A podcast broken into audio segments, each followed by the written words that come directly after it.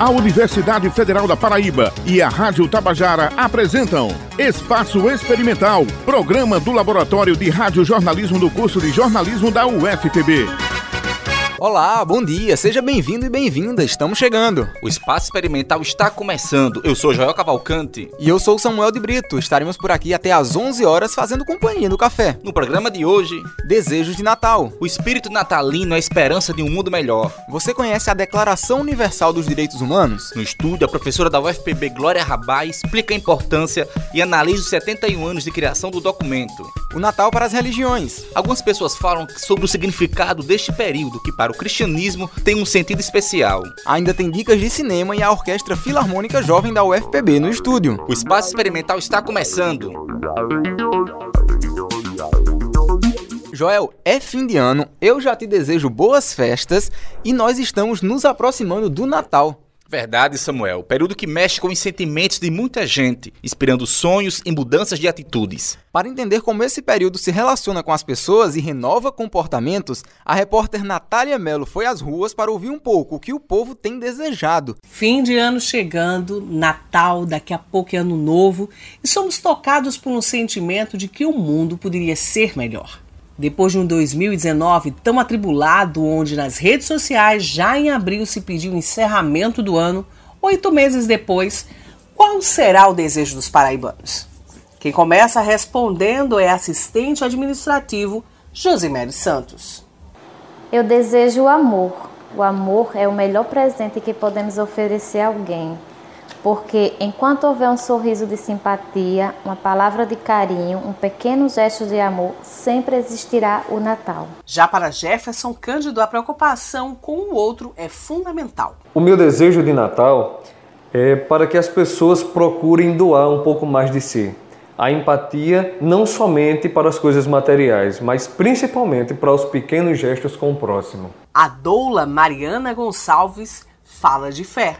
O meu desejo de Natal é que as pessoas sejam mais resilientes. A vida é feita de obstáculos. Confia, aceite e se entregue.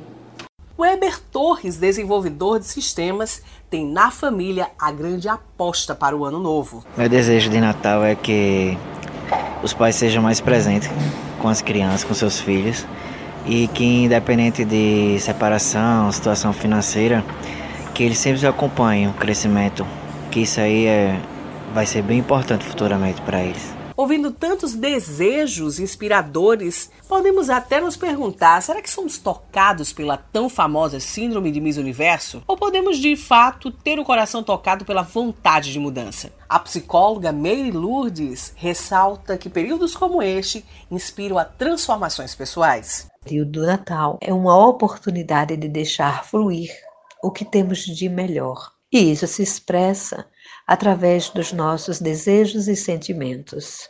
Desejos de paz, desejos de harmonia, desejos de união.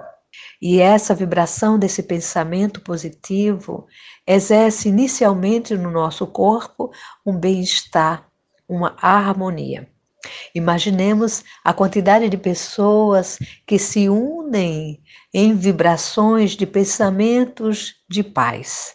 Isso facilita e traz para toda uma comunidade uma harmonia, um bem-estar. Por isso que o Natal é tão mágico. Por isso que o Natal nos deixa com essa sensação de magia, porque o amor é essa grande magia que nos envolve. Se cada vez mais vamos alimentando esses pensamentos de bem-estar, nós poderemos exercitar no nosso dia a dia e trazer o Natal, essa vibração, se estendendo nos 365 dias. Então, cultivar os bons pensamentos é trazer saúde e bem-estar em nossa vida. Como bem diz a gerente Delícia Carneiro, ah, essa época do ano ficamos tão felizes com tão pouco, né? E nos tornamos tão tolerantes, nos tornamos donos de saberes e conhecedores do segredo da vida. Mas principalmente estamos abertos ao amor. Eu desejo nesse Natal que todos os dias sejam natais e assim possamos viver num mundo mais leve. Feliz Natal para você! Natália Mello, para o Espaço Experimental. Joel, a realidade seria diferente se desejos como os dos nossos entrevistados se tornassem reais, não acha? Certamente, Samuel. Teremos outra sociedade mais solidária, justa e fraterna, onde todos tivessem seus direitos básicos concretizados. Entrevista. E neste mês de dezembro é comemorado os 71 anos da Declaração Universal dos Direitos Humanos. E você sabia que, segundo a Organização das Nações Unidas, a ONU, 69% dos gestores públicos do mundo não conhecem na íntegra o seu texto? Pois é, avalie a população. Esse desconhecimento tem impacto direto nas políticas públicas.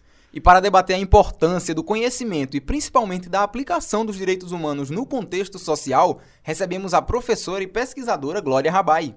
Seja bem-vinda, professora. Muito obrigada. É um prazer imenso estar aqui nesse programa. Bom dia aos ouvintes, às ouvintes. E conversando um tema extremamente importante para todos. O prazer é nosso, sobretudo porque fomos seus alunos na cadeira de jornalismo e sociedade. Já inicio perguntando: como a declaração pode nortear a vida das pessoas, transformando atitudes? A Declaração de Direitos Humanos é tida por muitos pensadores como a coisa mais importante que aconteceu no século XX, porque ela traz para todo cidadão e cidadã a noção de, de, da importância de ter direitos, ou seja, ter direito a ter direitos. É uma coisa que para no dia a dia a gente não tem noção da importância disso, mas vivemos em sociedade e vivemos cercados de direitos que muitos lutaram por isso, mas que no dia a dia eles são naturalizados. Então, o próprio direito de eu estar aqui falando, né, de ouvinte estar ouvindo um debate sobre os direitos humanos, ou de você ter uma casa, ter direito a uma escola, são coisas tão naturalizadas que às vezes, a gente não, às vezes a gente não lembra de que foi preciso lutar, que foi preciso discutir, foi preciso políticas públicas para que a gente tenha isso. Então, assim, os direitos humanos eles estão inseridos no nosso dia a dia, mesmo que muitas vezes a gente não dê exatamente esse nome a eles, ou não lembre que isso faz parte dos direitos humanos. Como Samuel falou, é, nós os direitos humanos preconiza uma série de, de políticas públicas que está no cerne do bem viver e é o que todos nós queremos. Como é que surgiram os direitos humanos, professora? Qual é o papel da igreja nessa construção dos direitos humanos? Olha, os direitos humanos a gente pode falar que ela existe desde a antiguidade, né? Quando a gente pensa no direito de viver, quando a gente, quando os homens fizeram um acordo entre si para estabelecer que você não pode matar o outro, ou que você não pode comer a comida do outro, ou que você tem que dividir sua caça, isso estaria na essência, né, do bem viver, da viver em sociedade. Mas atualmente, quando nós falamos do, direitos humanos, nós estamos nos referindo especificamente à Declaração Universal de Direitos Humanos, que foi assinada em 48, após a Segunda Guerra Mundial, muito inspirada nos horrores da Segunda Guerra, que desrespeitavam os direitos básicos de outros seres humanos, como o direito de viver, de se alimentar, de morar, de ter propriedade, né, de, de ser quem eles eram, de quem, então, ou seja, eram um país invadindo outro, uma, uma concepção de mundo achando que poderia matar outros seres humanos. Né? O nazismo achava que tinha o direito sobre a vida de judeus, homossexuais, comunistas, artistas. Então, essa, esse extremo do desrespeito humano que aconteceu na Segunda Guerra Mundial é que inspira a escrita da Declaração de Direitos Humanos, que foi uma construção coletiva e foi uma construção muito é, discutida, polemizada, até que se chegasse a um consenso e se estabelecesse a, a declaração. Quais as problemáticas de um gestor público não conhecer a Declaração dos Direitos Humanos?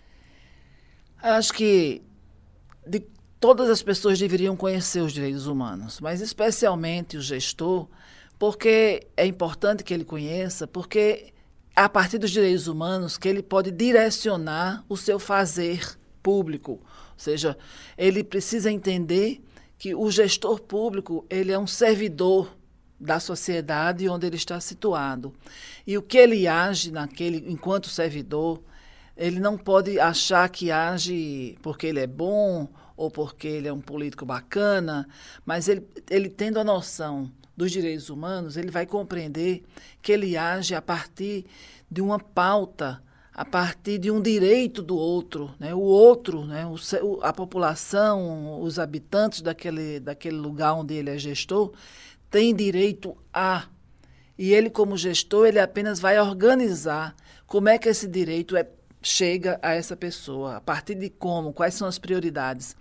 Porque nós entendemos que a declaração preconiza muitos direitos que às vezes o Estado não tem condições de fornecer imediatamente. Então ele elege prioridades. Então o gestor público ele elege prioridades aonde vai fazer aquela ação. Então como é que ele vai eleger essa prioridade? A quem ele vai servir? Qual grupo ele vai considerar importante? Então isso, isso é a política. Então os grupos que tiverem mais poder, ou poder de barganha, ou poder do dinheiro, ou poder de discussão, de colocar na mesa e negociar, vai ter o olhar do gestor direcionado para ele. Ou seja, se um grupo de alunos reclama com o secretário de educação mais do que o um outro grupo, é possível que aquela escola ganhe a quadra primeiro. Então, o poder de discutir, de negociar, de reivindicar, de lutar mesmo por algo que você acha que né? Que você, que você acha não, que você tem direito, mas que todos têm. Né? Então, o gestor ele vai decidir apenas o que fazer com os recursos do Estado, aonde ele vai aplicar para garantir direitos humanos para aquela população. A senhora falou também que os direitos humanos surgem a partir das barbáries cometidas na Segunda Guerra, por exemplo os gestores públicos desconhecerem a Declaração Universal também é reflete no que a gente tem hoje de uma polícia extremamente preconceituosa, de uma polícia, por exemplo, que invade favelas, né? E que é muito, tem muita culpa no genocídio de populações negras, por exemplo. Acaba refletindo em barbáries atuais também. Né? Com, com certeza. O gestor que desconhece isso, ele desconhece o próprio papel. O que é que ele está fazendo ali? Se não, é, se não é garantir direitos à população. Mas que direitos? Né? Todos os nossos direitos, no Brasil, o Brasil é um dos países signatários, ou seja, ele assinou, ele se comprometeu com aquela declaração. Isso significa que ele tem um compromisso internacional com, aquelas, com aquela declaração, com aqueles direitos. E o gestor é a pessoa que vai organizar de que forma o Estado brasileiro vai cumprir aquela declaração. Ou fornecendo escola, ou casa própria, ou a cesta básica. Ou seja, ele tem que garantir que a população vá à escola, que ela more, que ela não passe fome. Então, isso é, entre outras coisas, saúde, enfim, cultura, né? porque a Declaração dos Direitos Humanos, para quem não conhece, é um documento muito simples, ele não tem nem 10 páginas a, a síntese da declaração e muito acessível, porque só é ir no Google e você colocar lá e você todo mundo vai ter acesso. Uhum. Então é importante que todo mundo conheça isso, para que o gestor não ache que está fazendo aquilo de favor e a população reconheça, né, perceba que a luta pelos direitos humanos é a luta pelo bem viver em sociedade. A gente tem uma estreia aqui no Espaço Experimental agora, porque nossos ouvintes também enviaram perguntas para você, Glória. Que bom, as inovações são sempre importantes, né? principalmente quando amplia a possibilidade da população participar de um programa é, na, na área de comunicação. Afinal, o direito à comunicação é um dos direitos humanos. Então, por meio das redes sociais, pedimos a quem ouve o Espaço Experimental que nos enviasse perguntas sobre o tema e tem muita gente com dúvida. Desde já, a gente agradece a participação de todo mundo que enviou a pergunta. A primeira é da Lívia Leite. Vamos ouvir? Por que não se estuda nas escolas os direitos humanos? O que é que a gente responde, Glória? Bom, não se estuda nas escolas direitos humanos porque o gestor ainda não planejou esse debate na escola.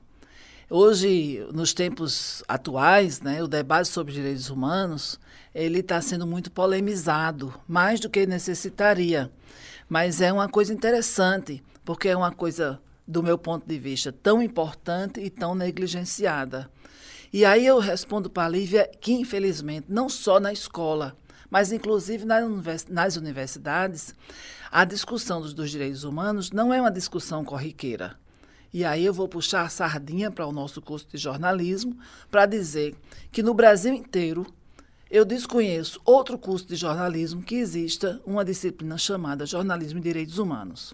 Aqui mesmo na UFPB, só existe o curso de jornalismo e mais uns três ou quatro cursos que têm uma disciplina obrigatória específica para discutir os direitos humanos. Ora, nós sabemos o quanto é importante que um jornalista saiba e discuta a questão dos direitos humanos, mas é importante também para o professor, para o médico, para o engenheiro, para o assistente social, para o enfermeiro, enfim, eu não consigo pensar numa profissão em que o debate sobre os direitos humanos não seja importante e fundamental.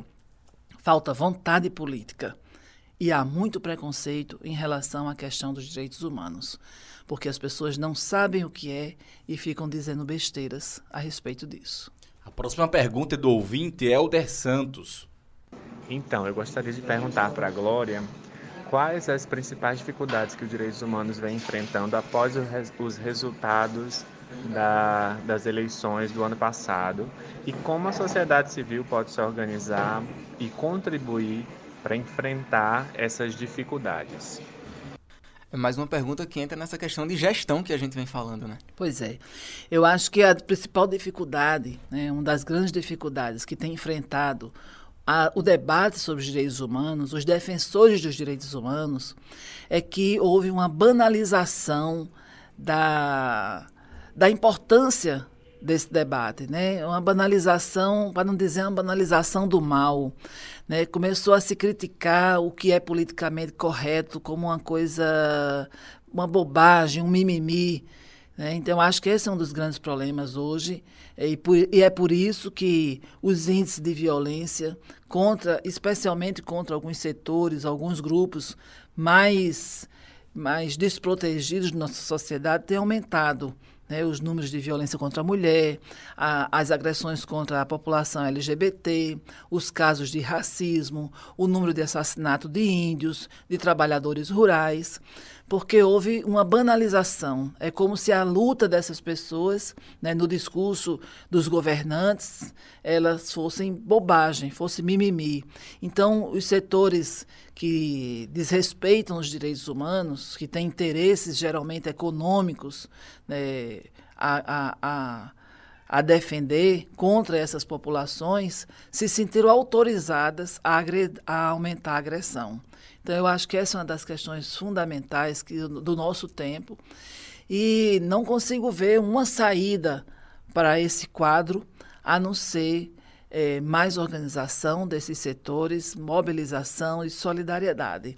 Não consigo perceber como, por exemplo, os índios poderão reagir ao aumento, ao aumento dos casos de agressão contra eles se eles não estiverem todos juntos, unidos, reivindicando e lutando pelos seus direitos.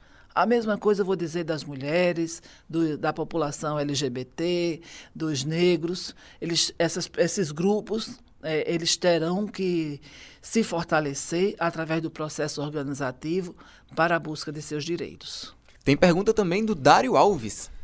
Aqui é Dário, do Bessa. Eu gostaria de saber qual é a posição dos direitos humanos em relação ao porte legal de armas por cidadãos. Bom dia, Dário.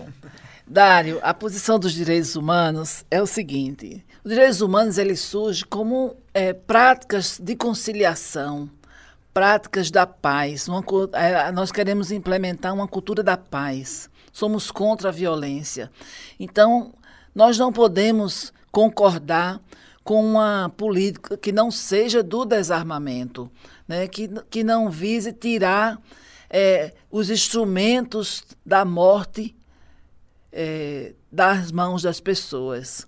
Não só é, porque as pessoas armadas elas podem agir de caso pensado, como diz no popular, mas podem agir na, na hora da, do, da briga, né, de uma desavença de trânsito. Então, nós somos completamente é, contra armar a população. Nós achamos que isso não contribui para o diálogo, não contribui para uma cultura da paz. E os direitos humanos é, defendem exatamente isso: que os conflitos possam ser é, resolvidos através de uma mediação é, amorosa. Né? Olho no olho, vamos ver o que é bom para você, vamos ver o que é bom para mim, vamos chegar a um consenso, vamos tirar as diferenças civilizadamente. Professora, os direitos humanos, uma cultura de paz, passa necessariamente pelo conhecimento. O conhecimento está ligado à universidade. No entanto, as universidades estão sofrendo muitos ataques esse ano. Professores foram ameaçados, reuniões interrompidas, corte de verbas. Como analisar essa situação à luz dos direitos humanos? Olha, a gente está vivendo uma cultura, um momento né, de polarização de interesses muito grande, polarização política. O Brasil, não só, vou falar do Brasil, mas o, o mundo, né, partes do mundo, está dividida. Né, existe, uns, existe um grupo contra o outro o tempo inteiro.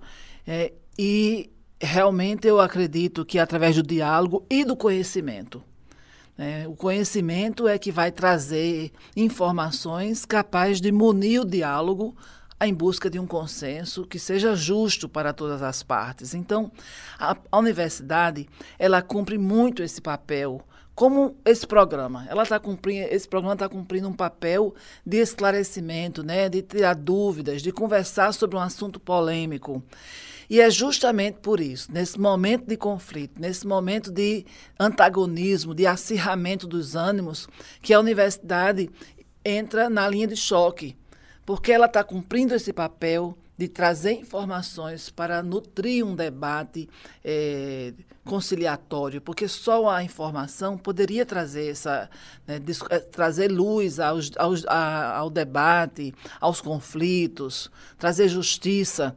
É, e quando as pessoas não querem isso, então elas ficam com raiva, né? ficam com ódio de quem está disseminando educação e informação.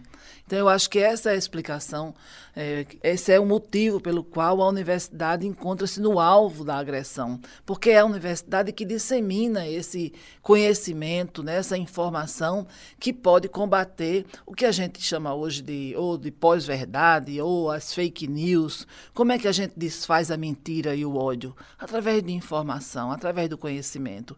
E essa é a justificativa para a universidade estar na mira do ódio, né, da crítica. A senhora enxerga a diferença entre a liberdade de expressão e o discurso de ódio em si?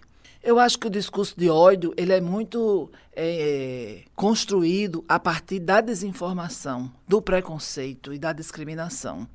Então, as pessoas odeiam coisas que elas nem chegaram perto para ver e para conhecer.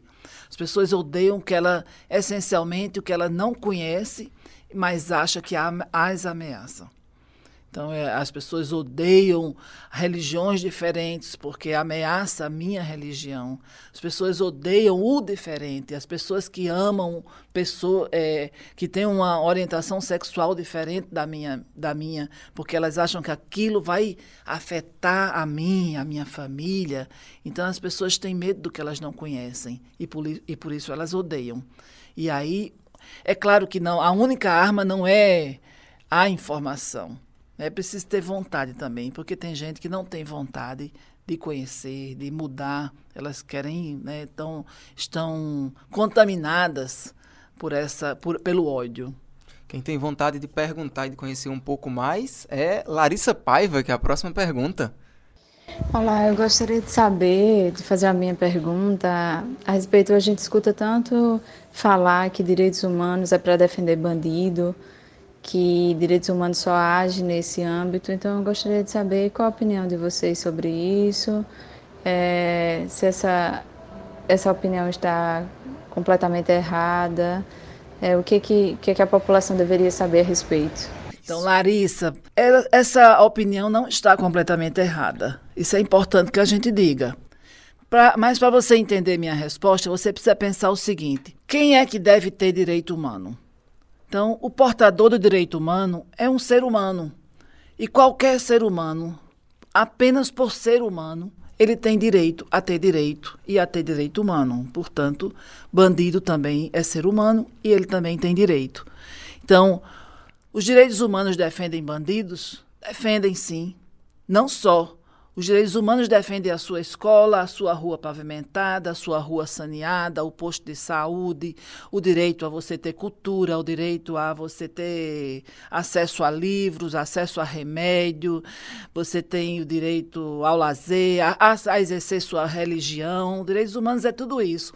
Mas os direitos humanos também defendem bandido, porque bandido também é humano. Ele também tem os seus direitos a serem preservados, mesmo estando preso.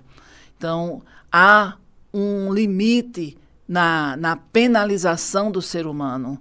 O ser humano ele não perde a sua condição de ser humano né, ao ser punido pela lei. Então, e, é, temos que dizer sim, nós defendemos bandidos também, mas não só isso, porque precisamos lembrar a população que praticamente todos os serviços que ela tem acesso é, e todos os bens culturais fazem parte do que foi preconizado como direito humano. Quem também tem uma questão é Kalina Souza. Vamos ouvir? Qual o exemplo prático da importância dos direitos humanos na nossa vida?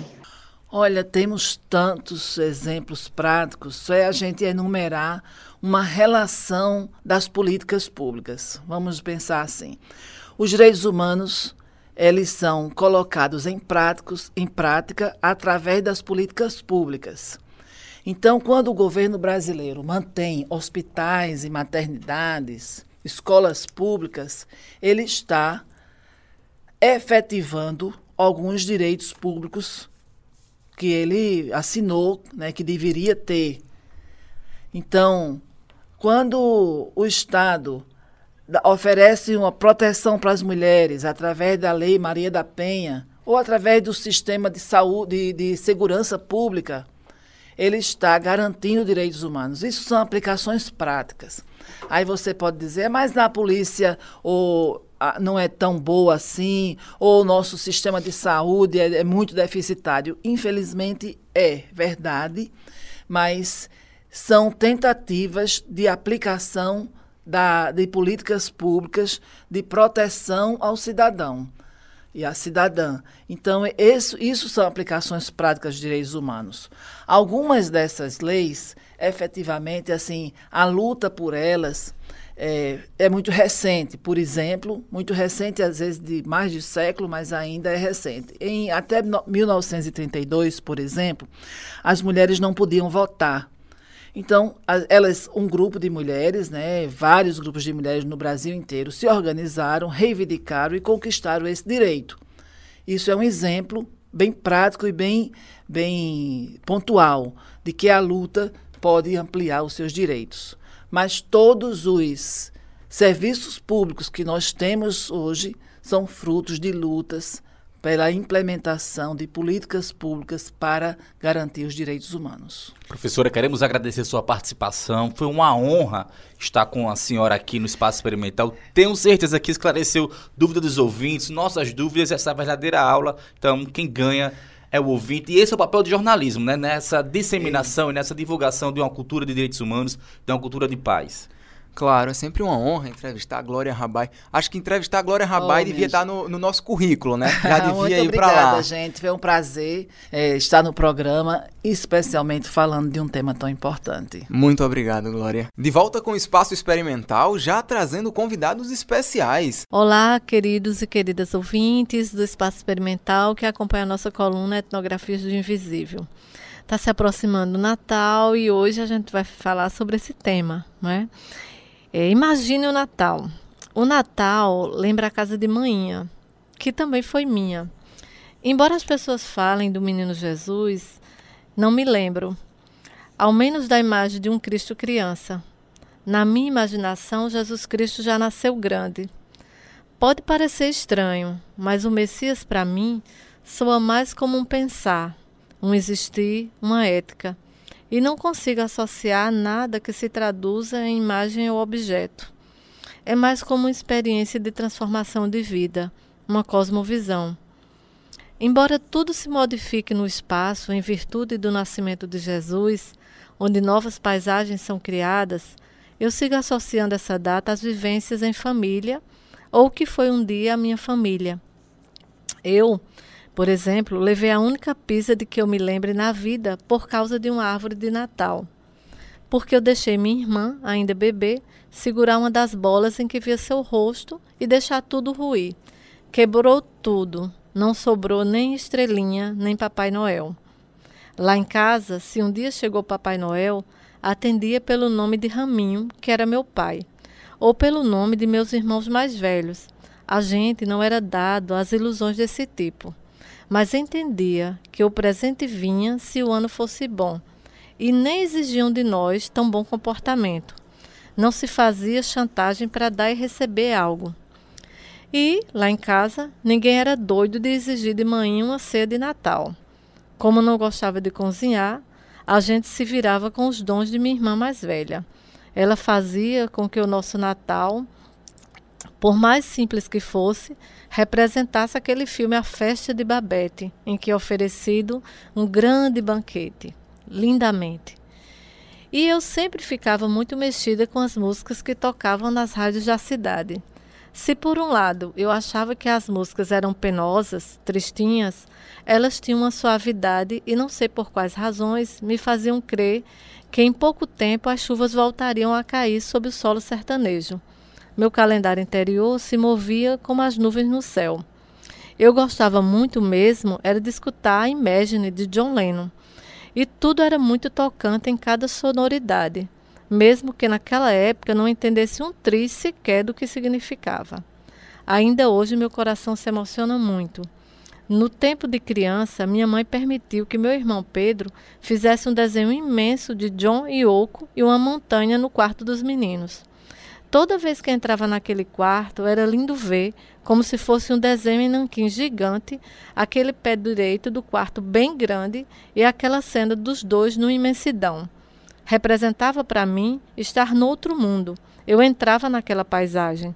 Aquela imagem nunca esqueci, me marcou e sempre que encontro meu irmão, a gente lembra daquele mundo particular. Outra música que amava escutar era a versão do cantor cristão que os corais das igrejas adoravam cantar. Um hino chamado Cantai que o Salvador chegou, porque era uma canção gospel muito animada e bem executada. E claro, me deixava bem longe da melodia triste de Noite Feliz, que só dava vontade de chorar. Os corais e as cantatas na igreja sempre me pareceram uma vivência especial desse período do ano. E sempre tinha o lado tenso do Natal a correria aparente para deixar tudo pronto, para todo mundo se, se arrumar e se abraçar e estar junto. E até isso acontecer, era muito aperreio dentro de casa, movido pela necessidade de deixar tudo em ordem. Com o passar dos anos, o Natal foi se transformando como num filme borrado, cujas cenas vão lentamente se processando em fade out, porque inevitavelmente as ausências vão se fazendo presentes. Celebro o Natal sem tantos rituais, mas não tenho fobia nem corro da data. Procuro entender o que permanece, o que faz sentido, o que vale a pena, o que precisa ficar ou ir embora. Observo minhas crenças para tentar entender onde a presença de Cristo, a quem a data se refere ou deveria se referir, se integra à minha própria existência. Eu busco os símbolos necessários e identitários Procuro fugir das filas dos shoppings e supermercados, do trânsito e de gente falsa que vem abraçar só por protocolo. Talvez essa data seja o momento em que está integralmente no interior da casa seja muito singular. E sempre agradeço. A Deus pela vida, agradeço às pessoas que amo, presentes no cotidiano. Penso em todos os natais, como no conto de Charles Dickens. Gosto de olhar para as estrelas e contemplar também os pisca-piscas. E abraçar, abraçar e abraçar. E quero deixar aqui o meu abraço a todos vocês, todas vocês que nos acompanharam com a nossa coluna aqui no Espaço Experimental. E também está aberta a receber esse abraço, né? Também por e-mail, né? Se vocês desejarem pelo crítica das mídias, arroba gmail.com. Um grande abraço e um Feliz Natal para todos vocês. Vamos falar de música no nosso programa. E produção com muita qualidade na nossa universidade. Para desvendar os bastidores da Orquestra Filarmônica Jovem UFPB, conosco o maestro Geraldo Rocha e a musicista Vanessa Teodoro. Sejam bem-vindos. Obrigado. Obrigada. Bem-vindo, maestro. Queria começar perguntando para você o que é que é a Orquestra Filarmônica Jovem? A Orquestra é, Filarmônica Jovem é uma, uma terceira ou quarta versão, não sei, de um movimento que começou no departamento desde 79. Então, muitas gerações é, se sucederam. É, a gente teve que fazer uma, uma parada 2015 por aí e a gente retomou em 2017, setembro de 2017, não, novembro de 2017 é, com essa, esse nome diferente. Né? Antes, nós, antes nós éramos Orquestra Sinfônica é, da UFPB. Né? Mas aí teve um problema com o nome, que a gente quis usar o nome, aí a orquestra atual né, disse que não podia, aí quer saber de uma coisa? Vamos mudar o nome. E aí ficou a Orquestra Filarmônica Jovem. Existe diferença entre sinfônica e filarmônica? Sinfônica, diz a literatura, é uma coisa mais é, estabelecida, né? Uma tradição com, com mais tempo, com todas as normas e tudo, né? A, a escolha do nome Filarmônica foi assim, é, primeiro porque não tinha nenhuma orquestra filarmônica na Paraíba, e o segundo para dizer assim, são os amigos da harmonia, né? Então, a, na formação da orquestra, além da parte é, tradicional, né? Nós colocamos uma sanfona, uma guitarra, contrabaixo, bateria, coisas que não são muito comuns nas orquestras sinfônicas. Quantos músicos participam da orquestra hoje? É uma pergunta difícil isso. É, o, o, grupo é, oscila em torno de 50 músicos, né? Como a gente não tem bolsas, isso às vezes tem muita gente, às vezes tem pouca gente, né? E a gente vai fazendo as tripas coração, mas a, a, a gente tem uma média de 50, né? Vanessa, seja bem-vinda. Como é que começou a tua relação com a música e também com a orquestra? Desde pequena eu sempre cantei ali nas coisas da escola e tudo mais. E por volta dos 9, 10 anos eu entrei na igreja do meu bairro, na né, Igreja Batista, e aí eu conheci o maestro Geraldo que é o maestro do coral até hoje. Foi ele o responsável pela minha musicalização, né? Não vou nem olhar para ele, porque senão ele chora. e aí começou flauta doce, flauta transversal, regência. Ele foi me encaminhando. É, são muitos anos, né? nessa relação. É, em 2017 eu comecei como flautista na orquestra, mas aí não, não pude continuar, não toquei no primeiro concerto.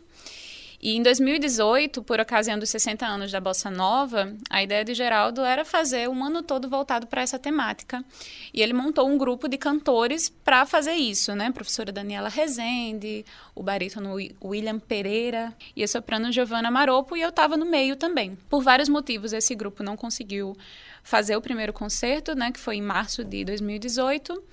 Ficamos eu e Giovana Maropo. Como a Giovana já tinha uma, uma carreira mais estabelecida, né, em disponibilidade da agenda, fui é, tomando conta aí da, da voz da orquestra. Como cantora foi assim. Algumas datas de vocês no Anima Centro ocorreu esse ano. Como foi essa parceria da prefeitura com a orquestra? Pode contar um pouco pra gente? É, isso foi uma odisseia, né? Tudo começou ano passado, né? Eu tinha visto uma postagem da Orquestra de Violões, daqui do FPB lá, umas fotos bonitas e tal. Aí perguntei da maestrina Carla como é que tinha sido, né? Aí disse, olha, fala assim, tal, tal, tal, tal. Só que assim, é, até que você descubra o caminho das pedras, tem uma grande selva na sua frente intransponível. E eu fui atrás na internet, nomes, e-mails e tudo mais, e cheguei no e-mail da Funjop. Escrevi isso no ano passado, e no início do ano alguém respondeu. E aí eu, eu vendi essa, essa, essa proposta do, dos 60 anos da Bossa Nova, o concerto Água de Março e tal. E aí conseguimos uma data. Né? Isso sem ganhar nada. Né? Então, mobilizei a turma, fomos lá para o Hotel Globo e fizemos esse concerto. E, assim, pela primeira vez, é, é o relato que, que nos contam, ali o Hotel Globo lotou, superlotou, né? Claro que teve todo o esforço de, de, comunicação da própria prefeitura e não sei o quê, mas assim, todos ficaram encantados, nunca ninguém tinha levado tanta gente quanto nós conseguimos levar nessa, nessa data, né, em março.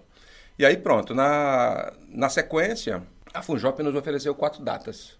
Não conseguimos fazer, fizemos do mês seguinte, depois não tínhamos repertório para fazer em julho, se eu não me engano.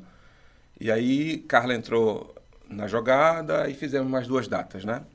Para agosto, setembro e outubro também.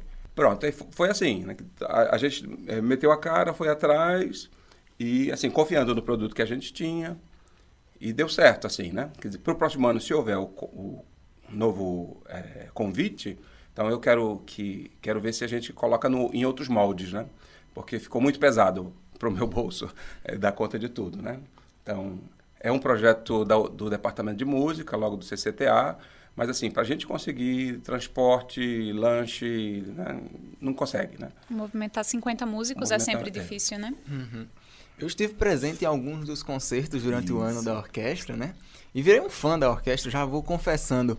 Quando eu conheci Vanessa, o vozeirão de Vanessa impressiona, né? É incrível. Obrigada. E Vanessa parece um pouco tímida, timidez na frente do no palco. Tem, acontece, frio na barriga. É, sempre tem, né? Por cantar há muito tempo, né, e já ser mais familiarizada com o repertório da orquestra, a gente consegue ali driblando, né, o nervosismo. Mas é sempre uma grande responsabilidade, até porque eu não faço só a voz nas músicas, né? Eu faço a, quase a, a mestre de cerimônias, né? Uhum. De ligando as coisas e me relacionando com o público. Então é sempre uma, um desafio, mas é sempre um prazer também. Passando um pouco ainda pelos concertos do ano na orquestra, a gente teve a participação de vocês no primeiro festival é, de, no primeiro concerto inclusivo, no caso da Paraíba, Isso. né? Esse ano. Conta um pouquinho rapidamente pra gente. Pronto. Uh, eu, enquanto regente, enquanto coordenador do bacharelado, eu fico pensando em, é, em encontrar espaços para o bacharel em música, né?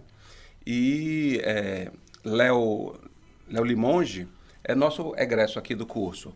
E aí ele era o diretor da, lá da escola Juarez Johnson, né? E aí, é, conversando com ele, disse, olha, vamos fazer alguma coisa junto, né? Tem, vocês têm uma escola de música, a gente tem uma orquestra, vamos juntar. E aí, na conversa, disse, rapaz, esse ano a gente faz 10 anos. Disse, pronto, então é, é o momento de a gente fazer, né? E aí ele escolheu as pessoas que iriam tocar, escolheu o repertório e eu fiz uma adaptação para a orquestra e também foi um sucesso, né? Então são coisas que a, a, a cidade tem, a Paraíba tem, que tá tudo aí e eu não sei por que, que as coisas não acontecem. E faz, foi um prazer, né? Encantou todo mundo, as palavras lá de agradecimento e tudo, mas assim, é, é tão óbvio, né? é tão óbvio. Mas eu queria que o senhor falasse um pouco sobre a música nas escolas, a educação musical. Olha, é assim, num programa de rádio é, é pouco, né, para tanto assunto assim.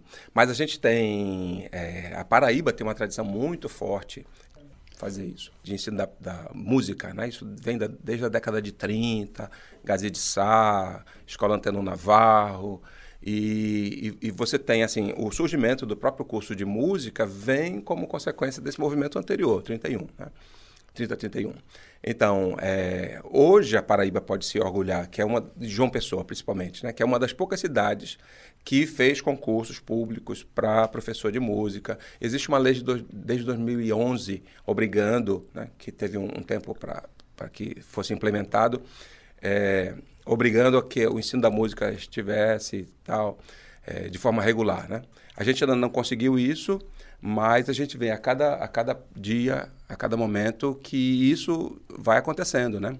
É, se a gente pensar nos movimentos é, da, do ensino da música, da musicalização, e o que acontece em nível nacional com esses programas de, de, de talentos, né? Dizer, quantos já não foram revelados aqui? Foram na, revelados para o Brasil, a gente já conhecia, né?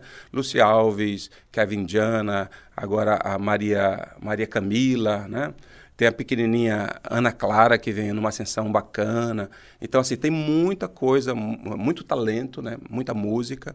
E aí, investir nisso, na educação musical, é, faz, faz bem como um todo para a sociedade, né? A gente sabe da ligação da música com o desenvolvimento da mente, né? Tem muitos estudos sobre isso, enfim. Né? É, a Paraíba é, dá é, essa lição para o Brasil, né? Mas fala um pouco sobre a agenda da, da orquestra para os próximos para as próximas semanas, né? Tem o final do ano, tem janeiro chegando, vocês vão parar, como é que vai ser essa relação? É, então a gente vai dar uma parada, aproveita o recesso, férias e volta em fevereiro. E a, o, a gente tem aí programado um concerto é, junto com um cavaquinho. Sim, a primeira cavaquinista a ser formada é, mundo. Boa. Então Ui. isso a gente vai fazer isso na, até o final do semestre, até dia 1 de abril, sem ser mentira.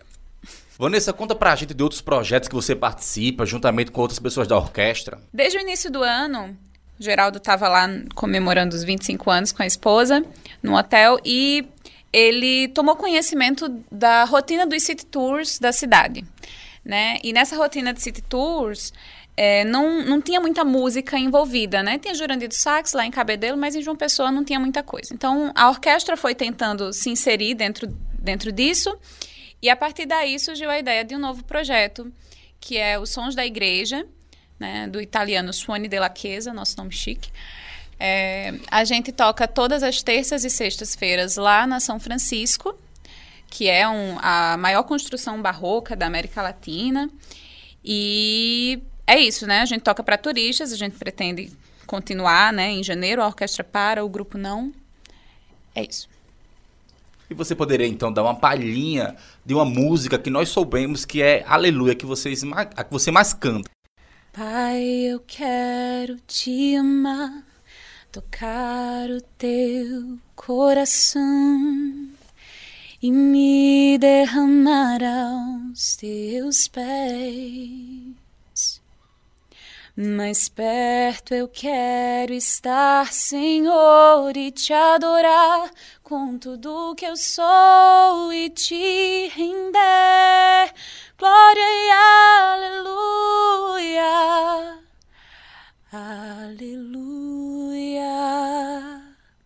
Aleluia. Aleluia. Aleluia. Voz linda, parabéns, parabéns. E como a gente faz, os ouvintes fazem para encontrar vocês em redes sociais? A Orquestra Filarmônica está no Instagram como arroba OFJovem, no Facebook também, OFJovem, nossa página. E os Sons da Igreja, arroba sons.da.igreja. Maestro, eu queria agradecer a participação de vocês. Muito obrigado por estar presente aqui com a gente no Espaço Experimental. Muito obrigado, nós que agradecemos. Obrigado, Vanessa. Vanessa. É um prazer te conhecer. Eu não conhecia ainda como Samuel. Samuel conheceu você há um bom tempo, mas é minha primeira primeiro contato e já virei fã.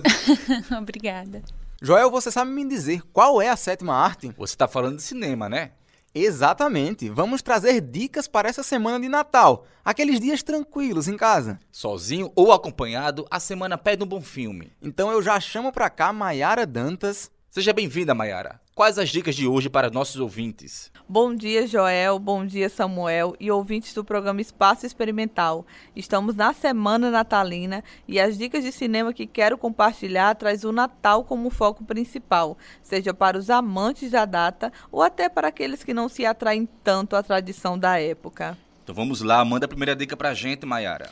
O filme Feliz Natal tem uma história inspiradora e é baseado em fatos verídicos que acontecem durante a Primeira Guerra Mundial, quando soldados do exército alemão, francês e escocês resolvem dar uma trégua no conflito para celebrar o Natal. Feliz Natal consegue captar uma sutileza e beleza em um evento que, teoricamente, só traz destruição à humanidade. Ele serve para pensar sobre o real sentido do Natal, ressaltando o amor ao próximo e o respeito. O longa-metragem foi indicado ao Oscar, Globo de Ouro e ABFA de melhor filme estrangeiro. Vale a pena conferir. Com certeza, Maiara, é uma história inspiradora e emocionante. Sem dúvidas, uma boa opção para o Natal. E tem mais alguma dica? Tenho sim, Joel. O filme O Presente Perfeito traz uma história maravilhosa e reflexiva. Ele possui uma mensagem natalina bastante objetiva e simples, ideal para todos os públicos. Conta a história de uma família que aprende lições importantes sobre amizade e comprometimento. O filme aborda a vida da personagem Ashley, que aos 18 anos de idade está tomando a direção errada. Ela começa a fazer amizades com pessoas ruins ao procurar escapar escapar do drama que é sua família. Porém, tudo começa a mudar quando o empregado da casa incentiva a ser voluntária para uma peça de Natal com crianças carentes.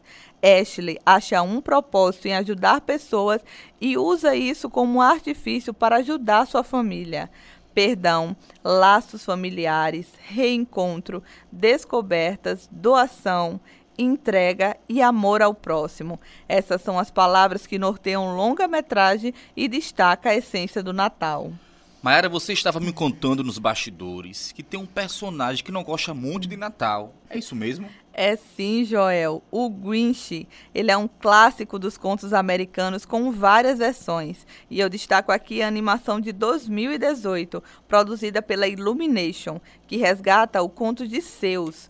Grinch é o personagem principal. Verdinho, rabugento e mal-humorado, ele detesta o Natal. E sua missão é destruir de forma bem cômica e atrapalhada a festa natalina da cidade vizinha, Queenlândia. Mas a força do amor a Natal é tão forte que Grinch e seu fiel escudeiro, um cãozinho bem inteligente, podem ver seus planos arruinados ao encontrar uma pequena moradora da cidade que os vê para além de suas emoções o longa nos leva à reflexão de como o amor pode transformar as pessoas, sendo o mais precioso remédio a males humanos. Ele resgata a afetividade, a capacidade de perdoar e a família como origem das nossas emoções. Vale a pena conferir.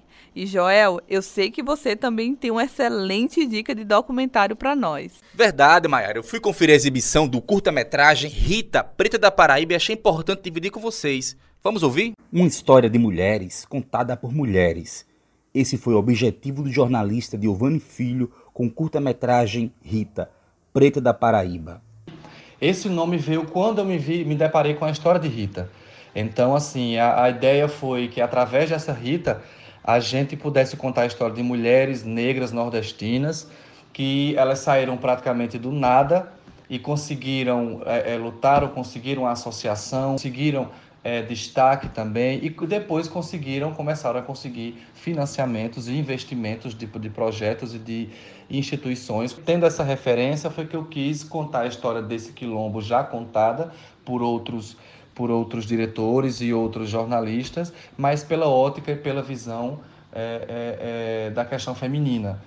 O projeto do filme surgiu ainda quando Dilvani trabalhava no Procase, um projeto do governo da Paraíba e do FIDA, Fundo Internacional para o Desenvolvimento Agrícola, que lida com a agricultura familiar e com os povos tradicionais. Eu fui assessor de comunicação, eu fui para é, fazer uma viagem para Santa Luzia para justamente fazer umas matérias sobre o, as pessoas que estavam sendo beneficiadas com algumas ações é, desse projeto. Chegando lá, eu me deparei com a, a, o pessoal lá da, da, da Associação das Loceiras e de cara a história me chamou muita atenção. É, eu comecei a conversar com cada uma delas é, e aquilo mexeu muito comigo é, no, no, tocante de que não, a, a história delas não é, é, é muito grande para ficar apenas em um release e apenas em redes sociais. Então foi aí que veio a ideia da gente fazer um documentário. Aruanda, de Linduarte Noronha, lançado em 1960, filme que marca o cinema novo no Brasil, foi a grande inspiração para Rita, Preta da Paraíba. Na construção do roteiro, de cara eu já queria fazer muitas referências ao Aruanda. Porque Aruanda é um marco no cinema brasileiro, feito por um, um, um, paraibano também, um jornalista paraibano. Então, assim, eu queria colocar algumas, alguns, é, é, é, algumas referências ao longo do seu roteiro. Então, a gente usou trilha sonora, mesmo a trilha sonora utilizada pelo Aruanda, a gente tem em, em, em determinados pontos do nosso roteiro. É, o Aruanda ele foi citado por, por, entrevist, por mulheres que foram entrevistadas, uma delas participou das gravações e ela conta como foi. A gente também é, localiza o, o, o, o, telespectador que não conhece o Aruanda, então a gente conta um pouco da, do, do que foi o Aruanda, do que foi esse filme. O filme contou com a ajuda da ONU, Organização das Nações Unidas. O FIDA, é, ela, ele é um, um, uma agência da ONU é, presente em vários países, justamente trabalhando no fomento à agricultura familiar. Então, o auxílio da ONU, é, da ONU é através do FIDA, com o financiamento do do, do filme. Então, o filme foi financiado, foi uma realização do FIDA através do CMA Internacional e que eu tive participação no roteiro, na direção geral, na produção, enquanto consultor do programa CMA Internacional. Sem esquecer também que o projeto Procase, que é um projeto do FIDA com o governo do Estado, que tem essa, esse, também esse braço é, é, é, é também da ONU no Estado, ele teve coprodução e teve uma grande participação na viabilidade dessa da, das gravações. Rita, Preta da Paraíba está sendo exibida no Brasil e brevemente será em vários lugares do mundo. O lançamento ocorreu em Santa Luzia no mês de outubro, um filme que vale a pena assistir e contemplar as histórias dessas mulheres lutadoras que bem representam a força do povo paraibano. Joel é uma pessoa que gosta de estudar as tradições e a cultura de várias religiões. Me diz, Joel, todas elas veem o Natal da mesma forma? Não mesmo, Samuel. Natal é uma festividade cristã, mas que no Ocidente contagia várias correntes religiosas. Para isso, a repórter Natália Mello ouviu quatro pessoas para mostrar a pluralidade do Natal. Dezembro chegou, tempo de pensar em férias, ceia natalina, pedidos da virada de ano. Se a música de Simone vai tocar. Então é Natal. E o que você fez? O ano termina e nasce outra vez. Também é tempo de discutir a grande polêmica: colocar ou não colocar uva passa nos alimentos. Lojas abarrotadas, centros comerciais ainda mais entupidos dos compradores de presentes, seja para a família ou para um amigo secreto do trabalho. Mas me diz uma coisa: você já pensou como as religiões percebem a festa natalina? Para nos ajudar a compreender melhor, ouvimos os quatro maiores segmentos religiosos em números de adeptos no Brasil, perguntando o que é Natal para cada religião. Para Vanderlan, pastor evangélico da Igreja Bethesda, Natal é celebração da encarnação de Jesus. O Natal para nós da Bethesda é uma data que nos traz à memória aquilo que nos dá esperança, porque falar de Jesus é anunciar uma mensagem de esperança para a humanidade. Nós celebramos o espírito de confraternização, solidariedade, afeto que inspira todas as pessoas ao redor do mundo. Mas o sentido mais profundo, que para nós é tão sagrado quanto partilhar a ceia de Natal com nossa família e amigos, é celebrar o mistério da encarnação de Jesus. Para nós, a encarnação é a verdade que pode mudar tudo na nossa maneira de encarar a vida. O Verbo se fez carne, Deus se revelou na história. Deus estima o humano. Agora, à luz da encarnação, sabemos que toda vida importa, que a dignidade humana é um valor inestimável para o Deus que se fez gente, para que toda gente saiba que ser gente é bom. Merlânio Maia, representante do movimento espírita, diz que é período de simbologia do auto-resgate. O Natal, sob a ótica espírita, na realidade é o que ela suscita dentro da gente de emoção, de amor, de fraternidade, de perdão. O, o Natal tem uma, é, um, é uma simbologia muito profunda para o espírita.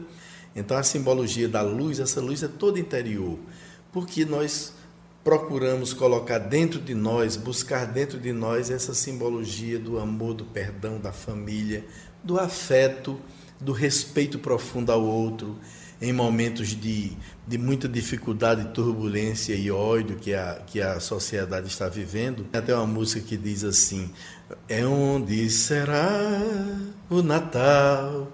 Onde será que Jesus vai nascer? Será em ti afinal? Será em mim ou será em você? Já para o padre Renato Oliveira, da paróquia Nossa Senhora de Alagoinha, é tempo de família celebrando o maior presente da humanidade. Natal é tempo de graça. Natal é festa da luz, pois o povo que andava nas trevas viu uma grande luz, como diz o livro do profeta Isaías, no capítulo 9, bem como a luz que levou os magos nesta longa jornada, desde terras distantes até a pequena manjedoura onde estava o Salvador, e os guiou pelo novo caminho que é o Cristo. Essa luz nos faz perceber a vida, a vida que não tem obstáculos, a vida como grande presente que recebemos. Pois, como diz o evangelista João, capítulo 3, versículo 16, Deus amou tanto o mundo que nos deu o seu Filho único. Este grande presente, o maior de todos os presentes, o seu Filho amado. Para os candoblecistas, é tempo de sensibilizar a união, como explica a mãe Doriomã. O significado dentro do candomblé, família, o dia a dia do cuidado, nós fazemos isso diariamente. É uma semente que a gente devia plantar todos os anos e todos os momentos. Mas que bom que tem essa data, né? Para que as pessoas é, sejam mais humanas, se lembre do próximo. É uma religação que fazemos pela, pelo, pela bondade, né? Pela bondade, pela paz que prega, esse significado de união, né? Que nós já temos e que querem para nós todos. Uma coisa é certa: cristão ou não cristão, a data de 25 de dezembro, como convencionou-se a comemorar o nascimento do Nazareno Jesus, é período para o convite à reflexão do que pregam as nossas atitudes e qual bem que conseguimos fazer ao outro. Refletir sobre o Natal é pensar na figura de força tamanha que seu nascimento divide a história da humanidade e faz com que celebremos vida e renascimento inspirando gestos mais humanos para a construção de uma sociedade melhor para mim e para você. Aos que nos ouvem, Feliz Natal! Que o desejo de ser melhor nasça e viva em nós. Eu sou Natália Mello para o Espaço Experimental. Hoje, falando de direitos humanos e de Natal, como cristão católico, eu posso dizer com toda sinceridade: você pode até não acreditar, mas a figura de Jesus personifica a vivência dos direitos humanos, da cultura de paz e do respeito ao próximo. O espaço experimental está chegando ao fim e o nosso desejo é que você aproveite este momento de celebração para se renovar, buscar a paz no coração que tanto procura. Esta edição foi produzida por Mayara Dantas e Natália Melo, com a apresentação de Samuel de Brito e Joel Cavalcante, operação de áudio Martinho Medeiros e Maurício Alves, professora orientadora e jornalista responsável Patrícia Monteiro, monitoras Hélida Ferreira e Beatriz de Alcântara, gravado no estúdio do Centro de Comunicação, Turismo e Artes da UFPB. Você pode ouvir o programa de hoje e fazer o download. É só buscar Espaço Experimental no Spotify. Conheça também as nossas redes sociais. No Instagram, arroba Espaço Experimental UFPB. Agradecemos a sua companhia e no próximo sábado nos encontramos novamente. A todos um bom Natal. Boas festas, alegria, alegria. Grande abraço. Tchau, tchau. A Universidade Federal da Paraíba e a Rádio Tabajara apresentaram Espaço Experimental, programa do Laboratório de Rádio Jornalismo do curso de jornalismo da UFPB.